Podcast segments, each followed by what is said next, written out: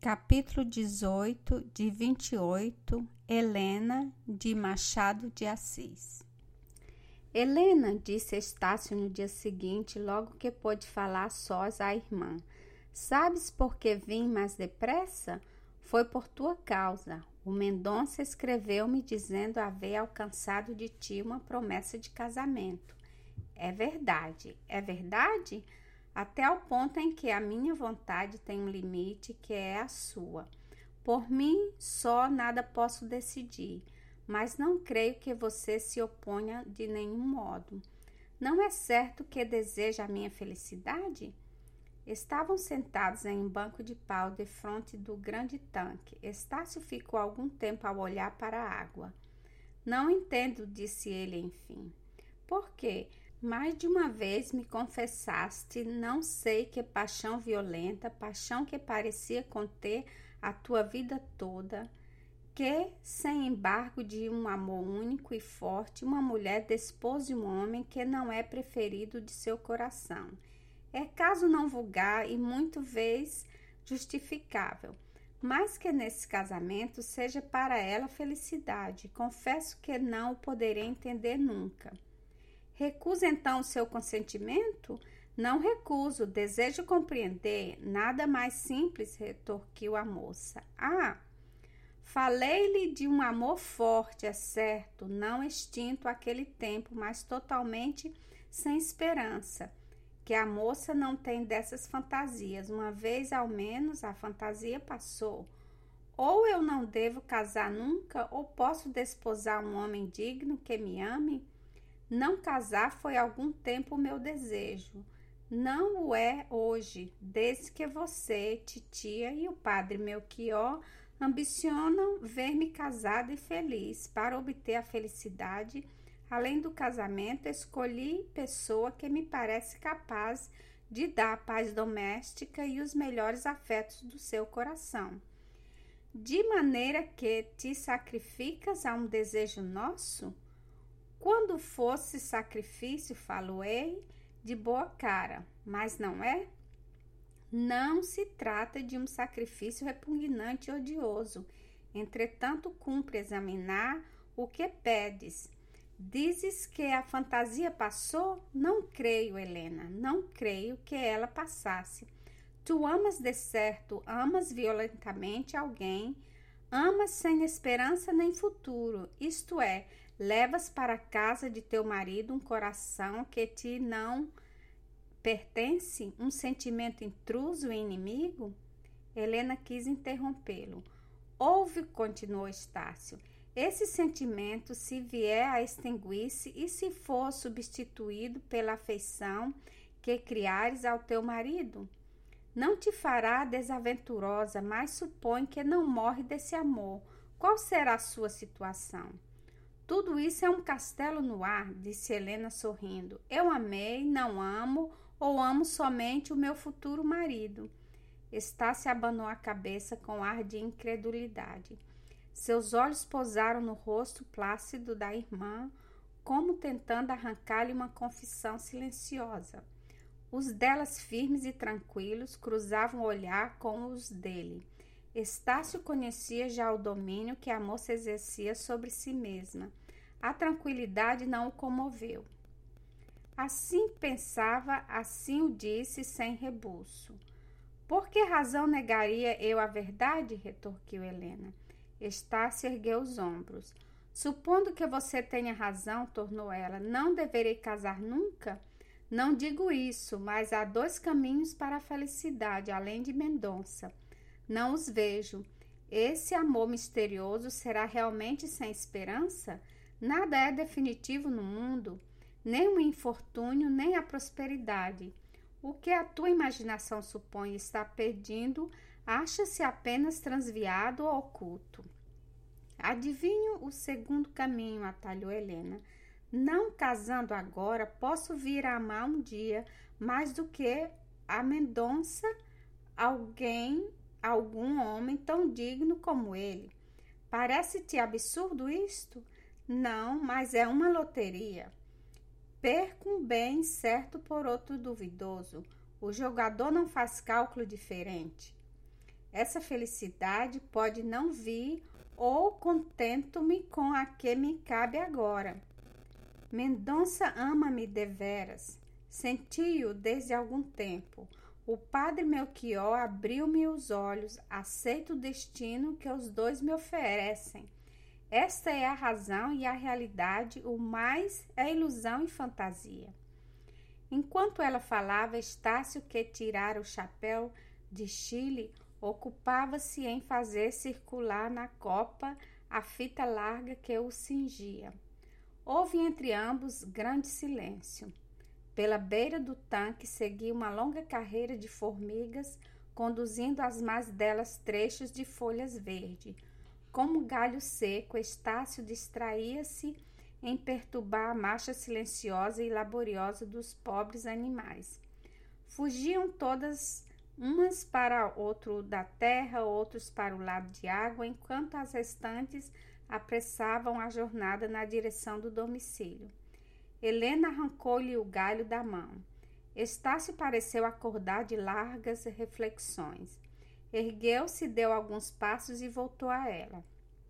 Helena declarou ele: Não creio nada do que você me diz. Você sacrifica-se sem necessidade sem glória. Não consinto. É meu dever opor-me a semelhante coisa. Helena ergueu-se também. Mendonça começa a ser o fruto proibido, observou ela, sorrindo. É o meio seguro de o fazer amado. A moça afastou-se na direção da casa. Estácio viu-a desaparecer por entre as árvores e ficou algum tempo entre o banco e o tanque. As formigas dispersas alguns minutos antes tinham agora entrado no primeiro caminho com a mesma ordem anterior. Viu-as o moço e, comparou-as às próprias ideias. Também necessitadas de um galho invisível, as não dispersas e confundisse. No meio de suas reflexões, lembrou-lhe o padre.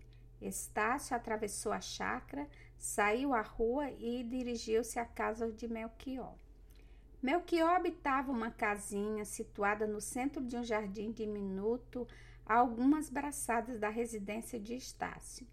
Tinha duas salas, o prédio, janelas por todos os lados, uma porta na frente e outra nos fundos. A da frente abria entre duas janelas de venezianas. A sala de visita era ao mesmo tempo gabinete de estudo e de trabalho. Simples era a mobília, nenhuns adornos, uma estante de jacarandá com livros grossos e quarto em, em foio uma secretária, duas cadeiras de repouso e pouco mais. Na ocasião em que Estácio ali entrou, Melchior passeava de um para o outro lado com um livro aberto nas mãos. Algum tertuliano, Augustinho ou qualquer outro da mesma estatura, porque o padre amava contemplar os grandes espíritos do passado, quando não encarava os mistérios do futuro. Naquele corpo mediano havia uma águia cativa. Entre as quatro paredes da casa, limitava a vista pelos arbustos e as flores do jardim. Melchior olvidava o tempo e eliminava o espaço, vivendo a vida retrospectiva ou profética, doce e misteriosa volúpia das almas solitárias. Melchior era um solitário, sem embargo das relações sociais que ele cultivava. Amava, sobretudo, estar separado dos homens. Nestas horas, que eram a maior parte do tempo, lia ou meditava, esquecido ou estranho a todas as coisas do seu século. Naquela ocasião, lia.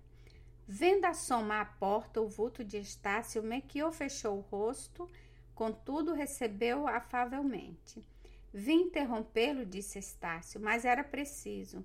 Melchior depôs o livro sobre a mesa redonda que havia no meio da sala, marcando a lauda com uma velha estampa. Depois sentaram-se ao pé de uma das janelas laterais. Estácio não se atreveu a dizer logo o motivo que o levara ali, mas de sua própria hesitação deduziu Melchior qual era ele. Era preciso? repetiu o padre. Trata-se de Helena. Sei o que é nosso amigo, confio em seu conselho e discrição. Como deseja a felicidade de minha família, buscou facilitar o casamento de Helena e Mendonça. Contando com sua aprovação, explicou o padre. Hesito em dá-la. Por quê? Estácio explicou que Helena não tinha inclinação ao noivo que se lhe propunha ao Mequió, respondeu referindo singelamente a verdade. É certo que não ama ardentemente, concluiu, mas aceita-o, aprecia-o está a meio caminho da felicidade que lhe devemos dar. Há uma felicidade, Padre Mestre, é que ela ama outro. Melchior empalideceu. O olhar escutador, como de um juiz, cravou-se imóvel e afiado no rosto de Estácio. A fonte severa do moço não se alterou, nem os seus olhos baixaram à terra. Ama outro? continuou ele. Paixão violenta, mas sem esperança e tão real quão misteriosa. Uma ou duas vezes aludiu a ela, nada mais lhe puder arrancar. Agora mesmo, quando lhe falei a tal respeito, desviou daí o sentido e a conversação. Nada mais sei, sei porque ama e casar com outro em tais circunstâncias dá dois inconvenientes igualmente graves. Priva-se da possibilidade de uma união feliz com o homem que interiormente elegeu e leva para a casa do marido um sentimento de pesar e de remorso. Parece-lhe isto tolerável? Não há remorso, não há pesar onde não há esperança, reagiu o padre. Helena aceita o Mendonça por espontânea vontade e conheceu tanto que não acho já possível que ela recuse. Salvo o meu consentimento, é claro, mas por que eu não daria? Porque não desanimo de descobrir a pessoa a quem Helena entregou o coração? Talvez ela ache impossível aquilo que é simplesmente difícil. Demais não esquecemos que Helena mal tem 17 anos. Valem por 25. Pode ser, mas convém não aceitar de coração leve uma concedência ou um capricho, ou qualquer outro motivo, oculto que a inspire nessa resolução. Que motivo seria? Eu sei, talvez a suspeita de que estimássemos vê-la afastar-se de casa. Não a calunie. Helena tem perfeita ciência e consciência dos afetos que a rodeiam e da estima em que é tida. Suas objeções não valem nada diante da declaração que ela própria fez nós compliquemos uma situação simples e definida. Melchior proferiu essas palavras com voz branda, mas com tom firme. Estácio não se animou a responder logo. Voltou, porém, ao primeiro argumento, depois aventurou uma objeção nova. Mendonça é um bom coração, disse ele, mas não possui as qualidades que, em meu entender, devem distinguir o marido de Helena nunca exercerá sobre ela a influência que deve ter o marido. Entre os dois inverte-se a pirâmide, mas isso ao menos se destruía uma das condições do casamento, podia conservar a felicidade doméstica. O perigo maior é outro, é vir ele perder a estima da mulher. Neste caso, que lhe daríamos nós a ela? Um casamento aparente e um divórcio real? Não olhava para ele o padre, mas para fora, com os olhos dolorosos e o gesto impaciente. Quando ele acabou, fitou-o com a resolução, disse-lhe que se tratava de casar Helena, não com o marido especial, mas com o que ela própria escolhera, de sua vontade livre. Casamento que cumpria fazer sem demora. Era certo que, como chefe de família, Estácio poderia opor-se ao casamento ou marcar-lhe condições, mas nem convinha isso ao interesse de Helena, nem ao próprio interesse da família. Estácio ergueu-se quando o padre acabou, percorreu a sala, calado e pensativo. No fim de alguns segundos, o padre foi a ele. Vá contar tudo à sua tia, disse. Aprove sua irmã, casá-los-ei a todos no mesmo dia. Pois bem, disse Estácio, como concluindo um raciocínio interior. Consinto em que Helena se case, mas procuremos outro marido. Mendonça, não. Há de ser outro. Vou casar-me também receberei todas as semanas algum rapaz aparecerá que a mereça e de quem ela tenha a gostar seriamente. É a minha última resolução.